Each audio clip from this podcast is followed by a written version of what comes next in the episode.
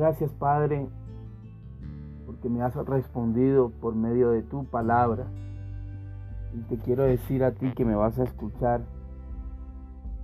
Estás pasando cosas, estamos pasando cosas y le pido mucha misericordia a Dios, gracias, favor y que la guía de su Santo Espíritu siempre esté con todos nosotros.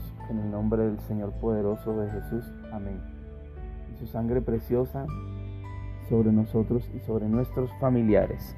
Entonces quiero ir al Salmos 17, la versión bíblica Reina Valera de 1960, cuyas iniciales son la R, B de vaca y R, 1960.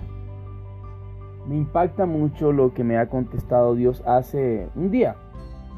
Dice aquí en esta versión bíblica, plegaria pidiendo protección contra los opresores. Y dice, oración de David. Mira la oración que hace David, que es la que tú y yo, bueno, que fue la que Dios colocó para hacer yo y la quiero compartir contigo y sé que te va a servir de gran ayuda. Ahora, la Biblia no es para rezarla. O sea, rezar es eh, lo que eh, aprendo yo en música diariamente, repetir cosas, cosas, cosas y repetir la música matemática. Y la Biblia no es matemática, aunque tenga que ver con las matemáticas. La Biblia es algo que te da vida, pero si lo pones en práctica, en tu vida, y que la gente lo ve y dice, oye, ¿cómo hiciste? Esa es la Biblia. Pon en práctica la Biblia.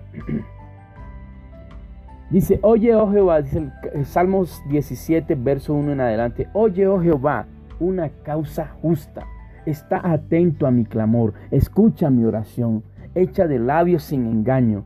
De tu presencia proceda mi vindicación. Busque esa palabra y vindicación es, mira, que proceda tu venganza de ti hacia mi situación. Esto quiere decir que yo tengo que estar limpio ante Dios, ante mí mismo y ante los que me rodean. Porque si no, entonces vendrá la venganza de otra cosa, del enemigo, y me, y, me irá males a mí o me seguirá yendo mal. Pero dice su palabra que de tu presencia proceda mi, mi venganza. O sea, yo no me puedo vengar de las situaciones. Tremenda y espectacular, impresionante y fantástica palabra. Vean tus ojos la rectitud. Mira esto. O sea que este hombre estaba en rectitud. O sea, tú y yo necesitamos andar en rectitud. No dice algo perfecto porque la perfección es Dios. Verso 3, tú has probado mi corazón, me has visitado de noche, wow, me has puesto a prueba y nada inicuo hallaste, nada inicuo hallaste. He resuelto que mi boca no haga transgresión, o sea, cállate. Como quien dice, cállate. Hay que callarnos definitivamente. En cuanto a las obras humanas, del verso 4, por la palabra de tus labios, yo, he, yo me he guardado de las sendas de los violentos. Me impacta mucho este verso 4.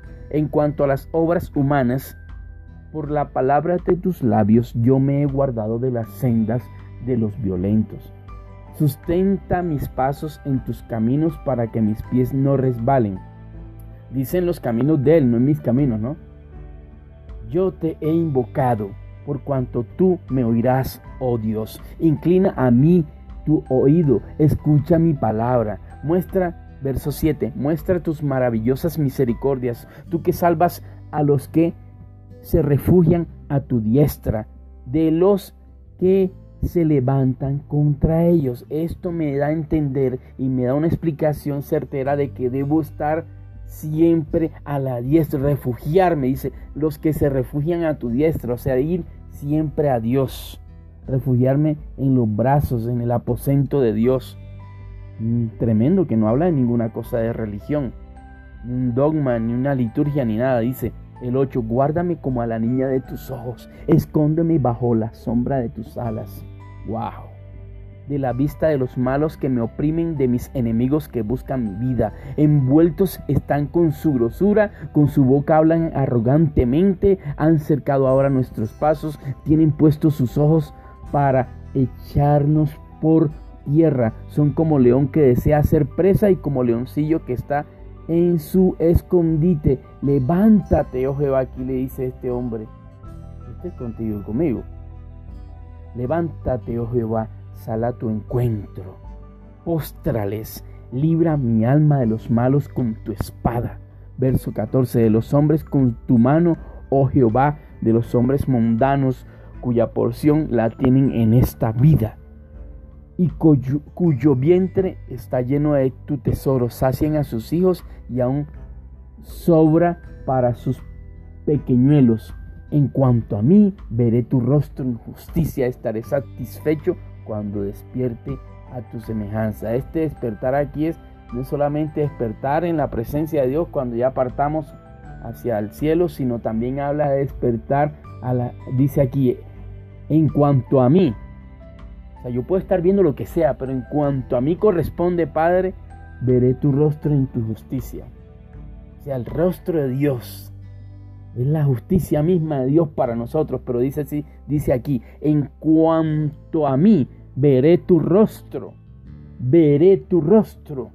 O sea, esto habla de ver, de que yo debo buscarle, de que yo debo estar siempre enfocado en Dios, pero con los pies en la tierra, porque hay que trabajar, hay que hacer cosas pero enfocado en Dios. Dice, veré tu rostro en justicia.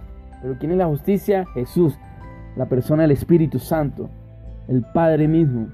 Estaré satisfecho cuando despierte a tu semejanza. O sea que, para mí aquí hay una revelación. Lo que yo estoy viviendo de una u otra manera, sea una circunstancia negativa, buena, lo que sea, es un pasaje de vida. Pero en realidad lo que Dios quiere es que despertemos siempre, diariamente, todos los días en este mundo natural también, con la justicia de Dios.